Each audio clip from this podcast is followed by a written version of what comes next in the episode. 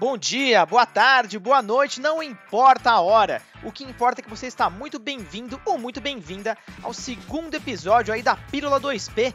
São gravações menores que a gente faz aqui contando sempre boas histórias. Hoje, por ser o Dia Internacional da Mulher, eu gostaria de compartilhar uma história muito pessoal e que mudou minha vida, basicamente, que é a relação minha da minha mãe com os games. Antes mesmo de eu nascer, meus pais já tinham um Atari, um Atari preto, lindíssimo, lindíssimo, com alguns jogos. Eu só fui compreender aquilo e passei a jogar quando eu tinha 3 anos de idade, que foi o Enduro, depois o River Raid, mas tinha um jogo específico que era o que a minha mãe sempre ligava o Atari. Keystone Capers. Basicamente você controla um oficial que sai em busca aí de um ladrão por uma loja de departamentos e precisa se locomover através de elevadores, pulando obstáculos até alcançá-lo. Esse jogo ele é simples por natureza, mas extremamente viciante com controles muito bem feitos e os visuais até um pouco acima dos padrões aí pro Atari. É um jogo que marcou uma geração. Eu tenho certeza que as pessoas mais velhas que estão nos escutando aqui vão se lembrar com muito amor desse título. E eu também passei a observar muito a minha mãe, ela vibrava pra caramba, né? Era um dos poucos jogos, inclusive, que aprendia, porque passaram as gerações e ela não,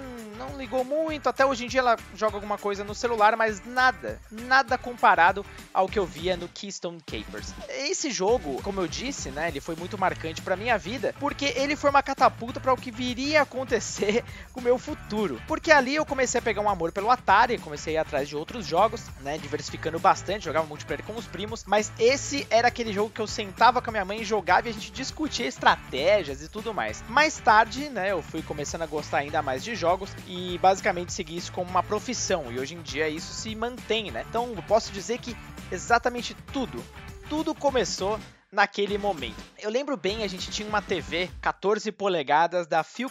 Olha só que maravilha, não é mesmo? Para quem tá acostumado aí com TV 8K, até cabos mais avançados do planeta, ali você tinha que usar o famoso garfinho, que era o que você conectava atrás da TV e você ligava no canal 3, que é aquele canal cheio de chiado, que é onde o Atari aparecia, às vezes dava uma falhada e tudo mais, mas no fim das contas a coisa acontecia. E o interessante é que esse jogo, ele unia nós três, né? Tanto eu, meu pai quanto a minha mãe, algo que simplesmente não acontece mais, principalmente com relação a jogos, né? Isso basicamente é, acabou morrendo depois da geração do Atari. Isso também marca uma fase da minha vida onde o meu hobby, né, ali estava começando, ele despertava o interesse também dos meus pais. Mais tarde, obviamente, meus pais foram entendendo a importância disso na minha vida e dando o apoio, né? Mas ali, enquanto jogador, foi a única época onde a gente realmente uh, colocava os dois controles e jogava boxing, é, com a minha mãe era muito engraçado. Quando a gente jogava Enduro, basicamente minha mãe era aquele tipo de jogador e eu também, de ficar mexendo o corpo, sabe, para um lado e para outro, achando que vai melhorar a curva do carro e tudo mais. É, minha mãe também até chegava a ler algumas coisas sobre Atari e tudo mais, então, para mim, é, eu tinha ela como uma imagem de uma jogadora modelo. Olha só que coisa interessantíssima.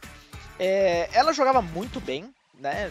Na verdade, eu ficava olhando ela porque eu simplesmente apreciava a qualidade e habilidade que ela tinha com os controles. Ela sempre capturava o ladrão na, com a maior velocidade possível a cada rodada que ela jogava. E aquilo também foi criando uma sensação em mim sempre ser um pouco melhor. Né? O River Raid, que foi meu jogo, jogo favorito de todos os tempos do Atari, ali eu pegava um pouco da minha mãe onde eu queria superar a pontuação Uh, toda vez que eu jogava eu queria mostrar para ela, né? A gente chegava inclusive a registrar isso em caderno e tudo mais. Era muito divertido, cara. É impressionante como a simplicidade das coisas no Atari uh, ajudaram a, a, criar esse elo bacana ali de games com meus pais, porque as coisas foram ficando cada vez mais complexas e ao mesmo tempo eles foram perdendo o interesse. A minha mãe mesmo achava muito complicado, muitos botões, os jogos. É, exigiam coisas que não eram tão divertidas assim, então ela gostava da coisa simples.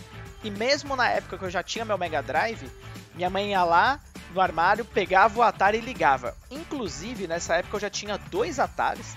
Eu tinha esse Atari preto dos meus pais e um Atari, o 2600, aquele com a aparência meio de madeira que eu ganhei da minha madrinha. Outra pessoa também muito responsável pelo meu gosto, né? Minha madrinha me presenteou esse Atari e ele virou meu grande xodó, era o meu Atari, era o primeiro videogame que eu ganhei de fato, né? Que era meu. E ele veio com alguns jogos, incluindo, obviamente, uma cópia também do Keystone Capers. Então cada um tinha a sua. Porém, claro, a graça da coisa lá em casa era ligar o Atari e ficar eu e minha mãe ali, uh, trocando muita risada, jogando pra caramba e até fazendo certas provocações. Eu achava muito engraçado porque Uh, naqueles jogos ali, minha mãe era competitiva, mas assim, competitiva de um modo legal, claro. Porém, ela não queria perder de jeito nenhum. Então eu ficava estudando estratégias ainda que os jogos do Atari fossem extremamente limitados nesse aspecto. E ali a gente jogava uma tarde inteira.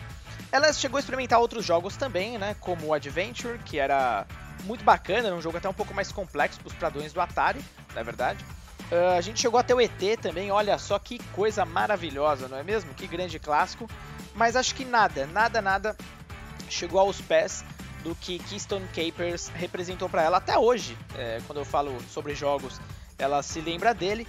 E mais tarde, o título que a mais marcou foi Zelda. Ela não aguentava mais me ouvir falar tanto sobre ele, em especial Ocarina of Time. E ali também foi uma era legal, porque é engraçado, eu não sei o que, que despertou mas minha mãe voltou a acompanhar jogos quando eu tava jogando no Nintendo 64. Ela já não curtia tanto jogar, novamente, ela achava muito complexo, mas ela amava assistir.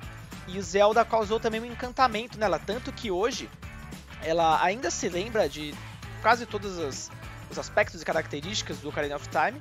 E claro, tem homenagem pro meu cachorrinho que é o Link. E ela na hora sacou isso, então é engraçado como é, algumas produções realmente a marcaram tanto quanto me marcaram. Não é legal isso? É, eu, eu sei que algumas pessoas têm o privilégio né, de ter pais que, uh, tanto pai quanto mãe, que gostam muito de jogos e compram e jogam até hoje, né? Eu não tenho mais esse privilégio, porém essas memórias nunca vão morrer, pelo contrário. Né? Tenho até fotos até hoje maravilhosas que um dia eu quero fazer inclusive um quadro, porque mãe, se você está ouvindo esse episódio, saiba que você foi a grande influência de toda a minha vida uh, que se seguiu né? A gente não sabia que o Rodrigo, ali de 3 anos de idade apenas, vendo você jogar e se maravilhando com seus pulos e risadas, estaria mais tarde aí vivendo disso e continuando acompanhando esse mercado. Legal, né? É, é muito emocionante lembrar, mas é, nossa, tem muito carinho, muito carinho guardado mesmo. Eu espero que você também possa compartilhar com a gente lá no Twitter, o arroba 2playerpodcast1. A gente pode conversar sobre esse episódio e, claro, eu quero saber se vocês também têm memórias bem bacanas, em especial com a mãe de vocês. Tá legal? Eu vou ficando por aqui, espero que vocês tenham gostado desse episódio que foi muito especial, muito especial mesmo. E nos vemos no próximo episódio. Até lá!